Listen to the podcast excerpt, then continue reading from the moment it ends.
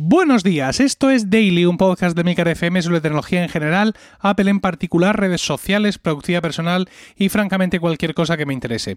Hoy es martes, 30 de octubre de 2018 y tenemos Keynote de Apple. Esta keynote tendrá lugar a las 4 de la tarde, hora española peninsular. Eh, a esa hora dará comienzo la presentación de los nuevos iPad Pro y no quiero imaginar nada más porque he sufrido, soy un hombre que lo ha pasado mal y no estoy dispuesto a que me hagan más daño. Así que espero los iPad Pro y lo que venga después ya, pues eso será de más incluso.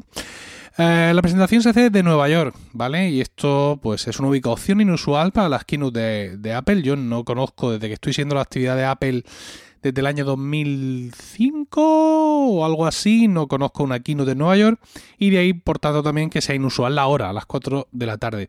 A esa hora yo estaré dejando a mis hijos en las actividades extraescolares del colegio, así que pues me pondré la keynote en el iPhone y vía streaming como un señor como un señor con hijos en concreto, iré viéndola seguramente a trozos de forma intermitente durante la tarde mientras llevo y traigo niños de diversos sitios.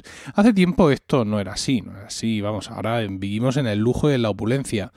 Keynote de Apple hace años significaba sí o sí Twitter y también sí o sí Twitter caído. Y aquella ballena, ¿os acordáis de la ballena? Aquella ballena que eh, unos pajaritos rescataban en una red, pues ese era el pantallazo que te soltaba Twitter cuando se caía. Twitter ha cambiado mucho, ¿eh? ¿eh? seguimos ahí tuiteando, dale que te pego, pero ya no es el centro de las keynotes. Por mucho que te guste entrar y retuitear y decir madre mía y no sé qué y tal, pero ya no, ya no es igual. Eh, hoy en día tampoco creo que se cayera, ¿no?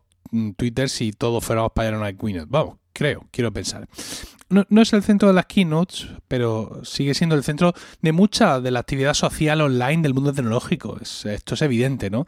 Y por eso es relevante y sigue siendo relevante lo que piensan. Eh, hablar de lo que piensan en Twitter, de lo que piensan ahora mismo, ¿no? Y en estos momentos que sepamos están pensando en dos cosas concretas. Uno, en el botón de editar tweets, que esto ya está, bueno, esto ya está Kim Kardashian ha hablado del tema, está ya muy comentado. Y el otro, que es mucho más reciente, la otra cosa en la que parece que piensan es eliminar los likes y evidentemente su repercusión, por tanto, a la hora de mostrar en tu timeline tweets que podías haber visto o no de una forma eh, de exponer un poco más la actividad de los usuarios. En un eh, evento de Twitter eh, hace poco Jack Dorsey, su CEO, comentó que él no era precisamente un gran entusiasta del botón de like, ese botón con forma de corazón, y que podría estar quitándoselo de medio quizá pronto. Al parecer Jack piensa que tendremos conversaciones más saludables si lo quitamos porque ese, esos tweets que de pronto reflotan, que de pronto te aparecen en el timeline, pues a veces pues pueden conducir a, digamos, a la reacción no deseada, ¿no? Es en plan, de pronto yo veo un tweet, imaginaos, porque además es el discurso ahora mismo que tenemos, veo en mi timeline, en mi timeline, mi timeline, vamos a imaginar de centro derecha, de pronto veo un tweet del de Podemos, ¿no? De un tweet de, de Pablo Iglesias. ¿Cómo es posible que hace aquí esta basura de tweet y de pronto veo que a em, María Luisa le ha gustado ese tweet. Pero ¿cómo María Luisa? Una podemita, ¿esto qué es? Esto es insoportable y este tipo de reacciones son las que eh, en principio parecería ser las que piensa Jack cuando habla de quitar el botón de like y de que eso podría llevarnos a una conversación más, eh, más eh, saludable, por así decirlo. ¿no? Evitar que se vaya calentando el ambiente cuando vemos de esta forma cosas que le gustan a las personas a las que seguimos. Es irónico, ¿no?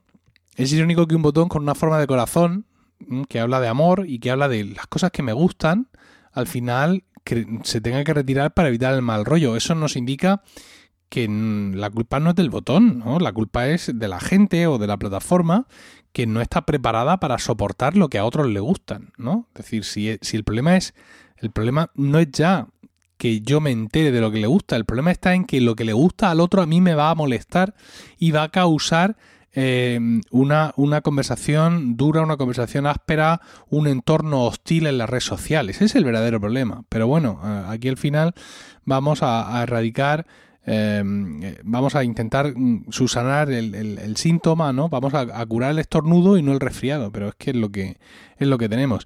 Eh, se ha armado mucho revuelo con este tema, ¿no? En la tarde de ayer, em, de ayer lunes, había muchos comentarios sueltos eh, al respecto por Twitter y es evidente que cualquier cosa que Twitter comenta que quiere hacer tiene repercusión y esto me llamó ayer mucho la atención, por eso decidí dedicar el programa de hoy a, eh, a comentarlo. El, revuelo ha sido tanto que incluso Twitter ha tenido que responder oficialmente. Diréis, ¿qué hay más oficial que tu propio CEO diciendo cosas?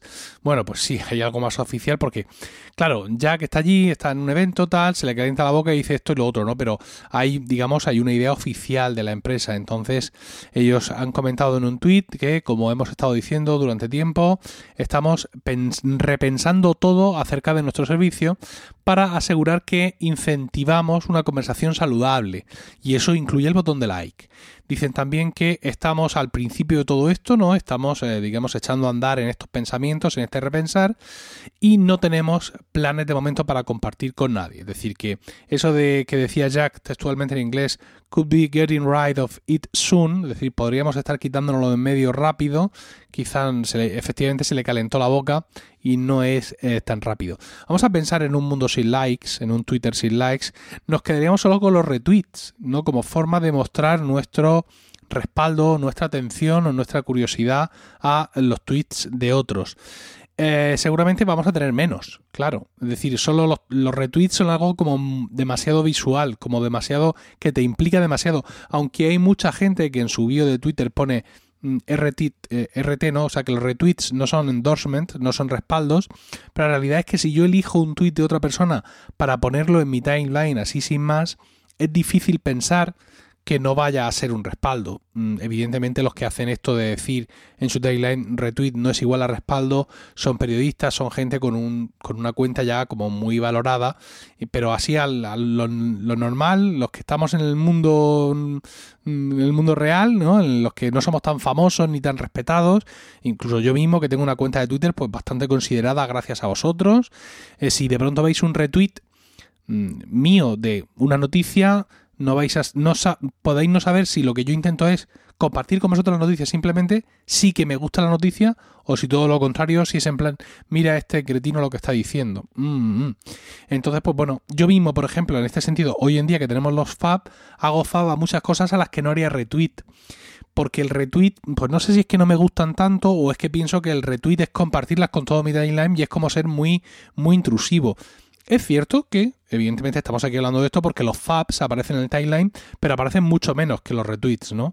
Entonces, bueno, pues quizá guardo los retweets para esas cosas que sí me gustan tanto como para compartirlas con todos vosotros y dejo los faps como algo que bueno pues que por ahí me gusta y, ya está Twitter vive ahora mismo eh, también tenemos que reconocerlo y, e indicarlo vive un momento un momento dulce no un momento dulce me refiero a un momento pero vamos un momento en los últimos días.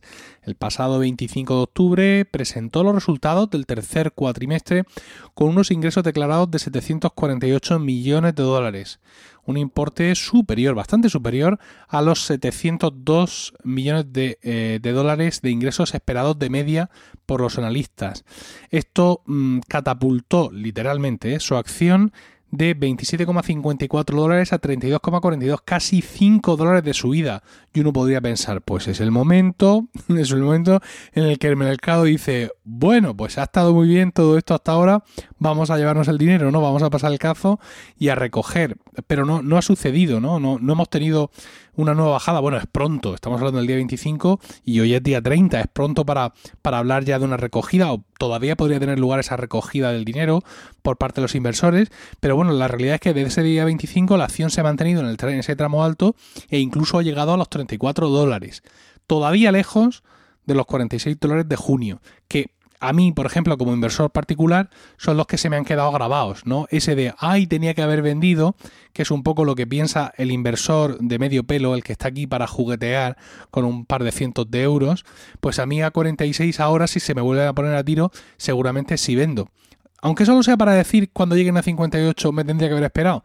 Pero ya sabéis que este tipo de inversión mía, en concreto en Twitter, es para jugar y para quejarme como un señor mayor más que para, para otra cosa. Incluso ahora a 34 o a 32, como están ahora mismo, pues sí, venderlos me supondría un buen pellizco de, de beneficio, pero bueno, es un dinero que está ahí para juguetear, así que lo voy a aguantar seguramente un poco más. A ver, un poco más, no, un poco más.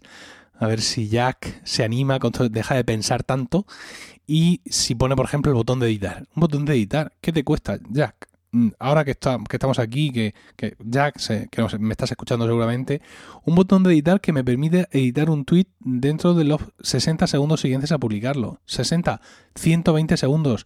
Lo justo para quitar una falta de ortografía, Jack. ¿Qué te parece?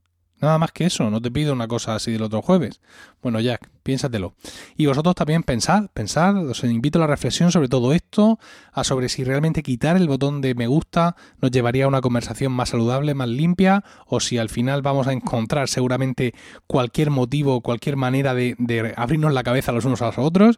Bueno, pues me lo contáis en emilcar.fm barra daily, donde también encontraréis otro medio de contactar conmigo y no olvidéis suscribiros a focus.emilcar.es, donde encontraréis vídeos nuevos cada semana sobre todos esos temas, aplicaciones y servicios que nos interesan de verdad.